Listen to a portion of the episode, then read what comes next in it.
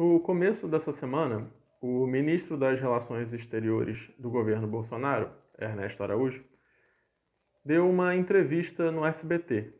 Ele foi perguntado sobre a opinião do escritor Olavo de Carvalho, né, que orienta a ideologia do governo Bolsonaro, de que não existe a pandemia do coronavírus. Então, o entrevistador perguntou para ele: Você concorda com Olavo de Carvalho sobre isso? Vamos assistir. É, pergunta que todo mundo sempre faz sobre o governo do presidente Jair Bolsonaro, sobre a gestão da política de relações exteriores. Qual é, afinal, a influência real que tem o escritor Olavo de Carvalho sobre a política externa brasileira? Olha, é, eu, sabe, eu sou muito amigo do professor uh, Olavo de Carvalho, respeito muito e admiro, né, li muitas coisas dele, é, né, é um, é um filósofo, um pensador da maior é, importância. É, e, mas não há uma influência direta sobre a, a nossa política externa, acho que sobre nenhuma outra área. É, são é, é, horizontes que se abrem quando você lê é, Olavo de Carvalho, que me ajudam a pensar. Não necessariamente que a gente vá aderir àquelas ideias. Tem alguma coisa que ele de... falou com a qual o senhor não concorda, por exemplo? Ele acabou de dizer é. que não tem pandemia de coronavírus recentemente. É. Eu acho que já. Está é, certo é, isso que ele é, falou? É, Eu acho que, enfim, são, são, maneiras diferentes, quer dizer, são, são é uma questão de terminologia, né? O que é uma pandemia, o que não é uma pandemia. mas. Como assim? não, olha, enfim, como é que você classifica uma, uma pandemia? O OMS, nesse caso, acho que o OMS tem os seus critérios, classificou de pandemia, então, para todos os efeitos, é uma, é uma pandemia.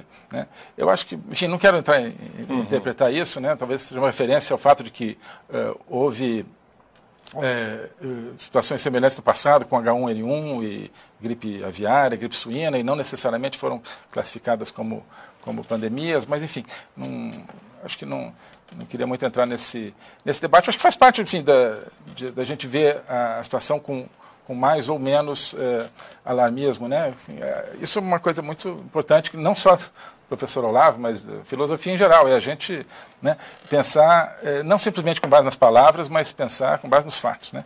Então, é, os números são os mesmos, uh, os números de contágio, de infecção, uh, a taxa de, de, cura, a taxa, infelizmente, de mortalidade, são, são os mesmos, quer se chama de pandemia uh, ou não. Né? Então, é, o importante é lidar com, eh, com os fatos. É claro que quando... É, é porque o conceito de pandemia é, é...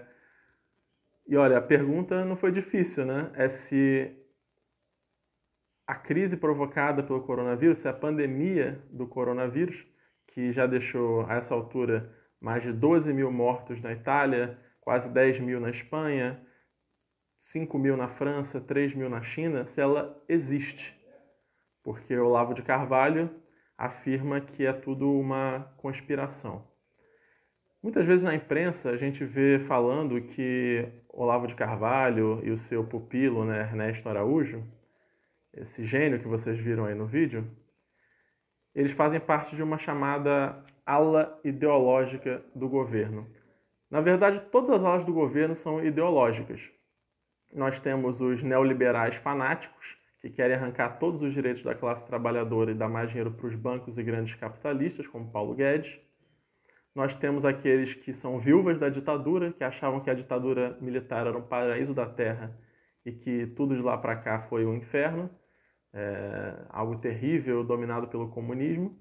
E nós temos também essas figuras aí como Ernesto Araújo que acham, entre outras coisas, que não existe a pandemia, que não existe aquecimento global, mais do que comprovado pela ciência. Flertam até com a ideia, como Olavo de Carvalho, esse guru genial, também já defendeu que a Terra é plana, que ela não é uma esfera.